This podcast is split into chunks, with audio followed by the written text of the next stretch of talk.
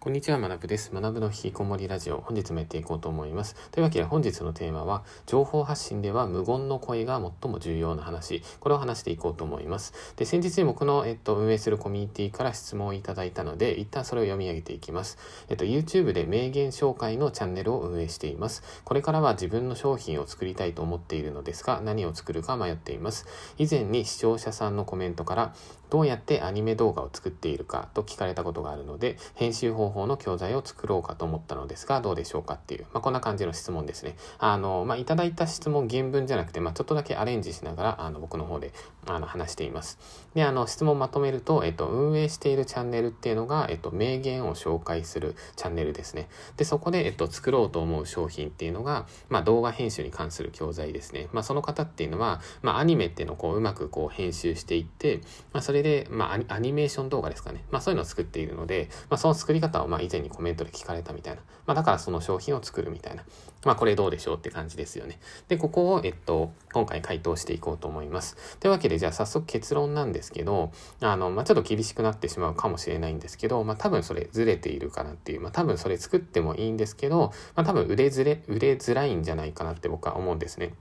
で、このあたりを、えっと、深掘りしていきたいんですけど、えっと、なんでかっていうと、あの、そもそも、あの、コメントに対して、あの、なんていうんですかね、あの、コメントを見すぎてはいけないというか、コメントの意見を取り、取り入れすぎてはいけないというか、まあ、ここって情報発信をしていく上ですごい重要なんですね。で、YouTube だけじゃなくて SNS とかもそうなんですけど、まあ、よくなんかこういったコンテンツ作ってくださいとか、これ教えてくださいみたいな、まあ、あの、ある程度フォロワーだったりとか、チャンネル登録数が増えていくと、まあ、そういうコメントをいただけるんですよ。で、僕もあの、そういうのいただけるので、まあ、それ自体すごい嬉しいんですね。で、めちゃくちゃ嬉しいし、まあ、コメントとかもなんか読んでて、ああ、嬉しいなってなるんですけど、まあ、ただ、とはいえなんですけど、あの、コメントする層ってめちゃくちゃ少ないですよね。で、これって考えてみたらわかると思うんですけど、まあ、イメージ的に100人いたら、まあ、なんかそのうちコメントするのって多分1人とか、まあ、それ以下だと思うんですね。で、参考までに具体的なデータからお見せをすると、えっと、僕が YouTube を運営していて、まあ、最近全然更新してないんですけど、えっと、プログラミミングの始め方の動画を出しているんですね。で、これっていうのが、えっと、再生数が今123万回くらい再生されています。で、そこにじゃあコメントはどれぐらいついてるかっていうと、えっと、1159件ですね。まあ、そんな感じ。まあ、だから、えっと、100万回ぐらい再生されているけど、コメント数、まあ、1000件ぐらいみたいな。じゃあ、これコメント率ってどれぐらいかっていうと、えっと、先ほど計算したんですけど、0.09%ですね。だからもう1%以下というか、0.1%以下というか、まあこれぐらい少ないんですね。まあだから1000人のうち1人がコメントするみたいな。まあコメントって本当もうそれぐらいなんですよ。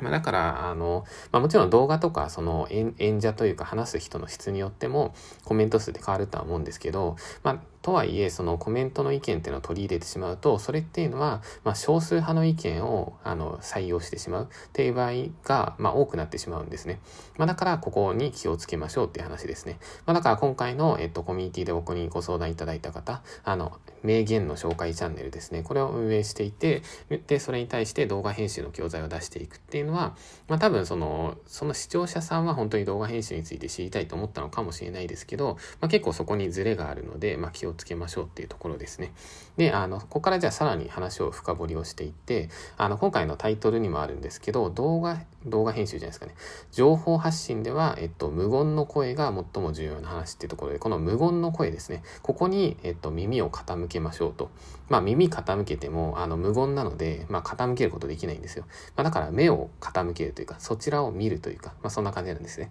じゃあ、無言の声って何かっていうと、まあ、これ要するに数字ですね。だから、あの、まあ、このラジオとかもそうなんですけど、YouTube でもそうですし、まあ、ブログも SNS も全部そうなんですけど、あの、コメントをもらったら嬉しくて、まあ、それに答えたいってなっちゃうんですけど、まあ、一旦そこでこう立ち止まって、あの、ちゃんと冷静に数字を見ましょうっていう、まあ、その話ですね。じゃあ、例えばどんな感じで YouTube、あ、どんな感じであのコメントを見ればいいかっていうと、えっと、YouTube だったら、まあ、まずは、えっと、再生数が増えて、ちゃんと増えていっているか。で、ここに関しても一つコツがあって、あの、YouTube に関しては、あの、再生数のボトムを見るといいと思いますね。あの、なんていうんですか。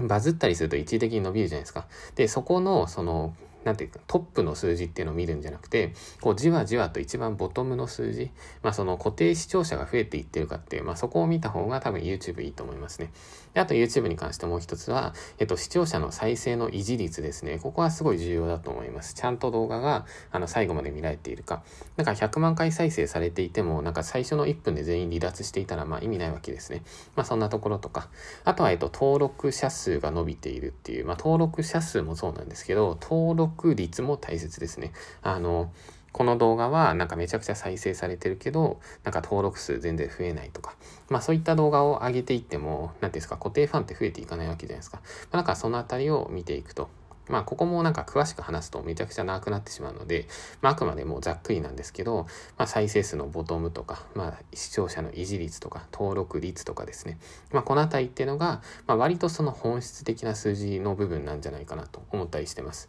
じゃあ一方でラジオの場合どうかっていうと、まあ、僕もラジオ始めて、まあ、まだそんな時間経ってないので、あれなんですけど、あの、ラジオに関しては多分大切なこととして、まあ、再生数がこうガンガン増えていくみたいな、そういうこと基本そんな起きないんですよね。じゃあラジオはどこを僕は見るかっていうと、まあ、再生数が減っていないかっていう、まあ、そこが重要なんじゃないかなと思います。あの、まあ、すごい消極的な目標になってしまうかもしれないんですけど、でもやっぱりあのラジオでこう再生数を減らさずにやっていくみたいなところですね。で、あの、まあ、それとは別軸で、あの、再生数を増やしていく施策っていうのはもちろん大切なので、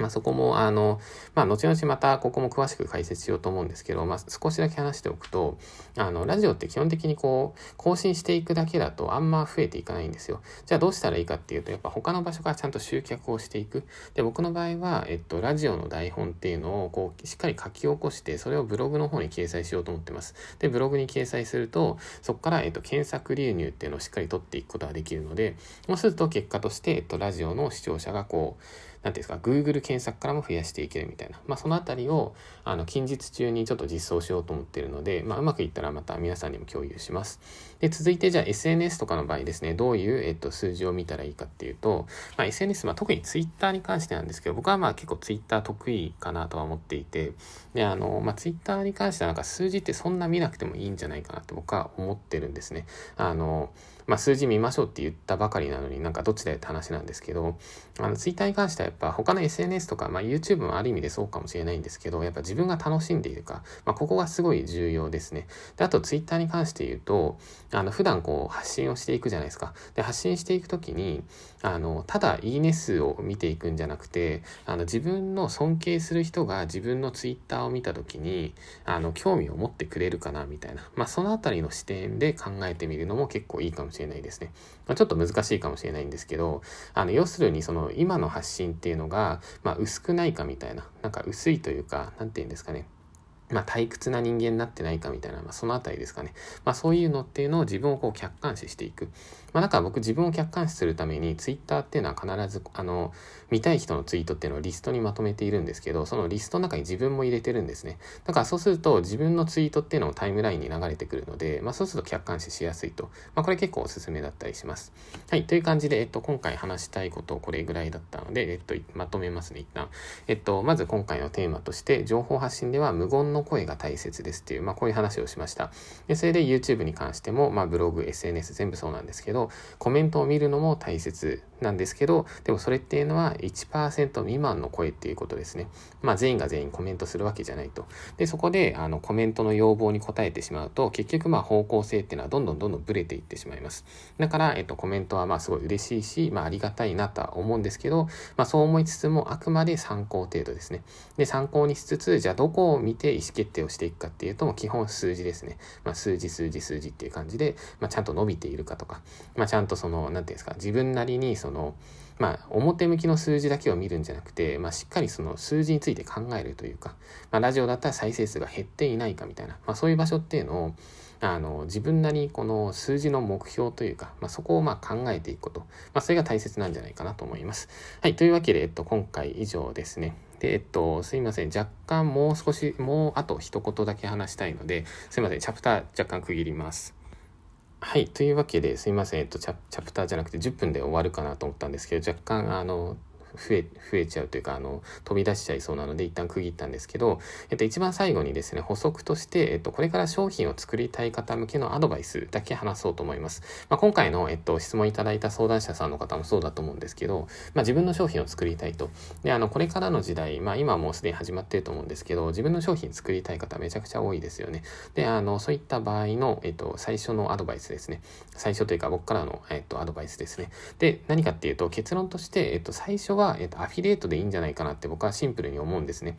例えば YouTube であのチャンネルが伸びてきたみたいな、じゃあそろそろ商品作ろうかなって思うじゃないですか。でも、えっと、そう思うんじゃなくて、あの、一旦、なんか自分のチャンネルから関連しているアフィリエイト商品売ってみようかなっていう、まあ、それでいいと思うんですよね。で、なんでそもそも、えっと、インフルエンサーの人とかが商品を作ろうっていう話をするかっていうと、まあ、結局商品を持っていると、まあ、利益率も高い利益率が基本高いんですよ。でも利益率高いんですけど、でもその一方で難易度っても高いんですね。でも一方でじゃあアフィリエイトとかっていう感じで、アフィリエイトっていうのは結局自分以外の人の商品を売って、まあ、そこからコミッションをもらってるわけじゃないですか。じゃあアフィリエイトは利益率高いか低いかで言ったら、まあ、基本低くなりますよね。他人の商品なので。じゃあ難易度どうなるかっていうと難易度も下がるんですね。なんでかって言ったらアフィリエイトって顧客サポートとか一切いらないじゃないですか。で、だから正直これってめちゃくちゃ楽なんですよね。あの自分で商品作るってなったら、まあ、規約作ったりとか、あと販売システム作ったりとか、あと、まあ、最近システムは結構そのいろんなの出てきてますけど、まあ、それでもその受注管理とかもしないといけないじゃないですか。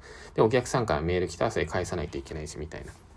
アフィリエイトって本当にもう丸投げでいいんで、まあ、めちゃくちゃ楽なんですよ。だから最初はもう普通にシンプルにアフィリエイトでいいんじゃないかなと思います。で、あの、まあ、もっと言うと多分アフィリエイトで商品売れる人っていうのは自分の商品も売っていけると思うんですね。でも一方でアフィリエイトで商品1個も売ったことありませんみたいな、まあ、そういう人がいきなり自分の商品作っても、まあ、結構難易度高いんじゃないかなとも思うので、まあ、だから、あの、まあ、最初アフィリエイトでいいんじゃないかっていう、まあ、もちろんその明確に現在自分はこの絶この商品を絶対作りたいみたいな。で、自分のそのリスナーさんとか自分の視聴者さんは絶対これを欲しがってるみたいな。っていう商品があるんだったら、まあそれは全然作ってもいいと思います。でも別になんか何作ろうかなみたいな。あんま思いつかないなみたいな。まあそういう場合は全然アフィリエイトでいいんじゃないかなみたいな。まあそんな感じで、えっと、今回の話は以上となります。で、あの、あ、あと最後に、まあ時間あれなんで、ちょ、一つだけじゃ余談付け加えると、あの、YouTube からってアフィリエイト結構売れるんですよね。で、僕自身、あの、例えばもう実際に名前出してしまうと、えっと、ビットコインの始め方かな。まあ、それの動画っていうのを出してるんですけど、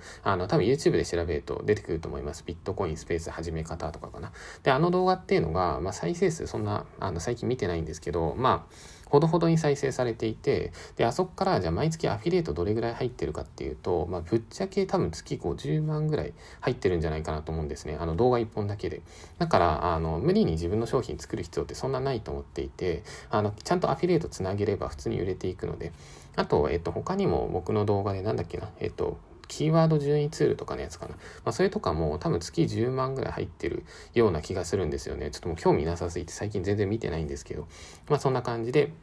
あの、まあ、だから商品だけじゃなくアフィリエイト、まあ、いろんな選択肢ありますよっていう、まあ、そんな感じの話で今回は終わりにしようと思います。というわけで本日のテーマは情報発信では無言の声が最も重要な話。まあ、こんな感じで話してみました。というわけで、じゃあここから若干雑談だけをすると、え、ー、と、僕は今日これからですね、あの、モスクに行ってこようと思います。今、あの、ドバイに住んでるんですけど、ドバイから車で1時間ちょいぐらいかなっていうところに、え、ー、と、アブダビっていうのがあるんですね。で、アブダビが、え、ー、と、確か首都なのかな。えっ、と、アラブ首長国連邦っていう国に僕が今住んでいて、で、そこにえっと、ドバイっていう都市、まあ、ドバイが、まあ、いわゆる東京みたいな感じですね。で、それで、えっと、アブダビっていうのが、あれ、あれですね、首都。あ、だから、アブダビが東京って感じか。で、僕が住んでるのは、えっと、ドバイなので、まあ、ドバイがまあ観光都市というか、まあ、世界的にはドバイの方が有名かもしれないんですけど、あの、首都は、えっと、アブダビですね。で、そこにあの、モスクがあって、まあ、モスクっていうのが礼拝堂ですね、イスラム教の。で、僕最近あの、あの、なんだっけ、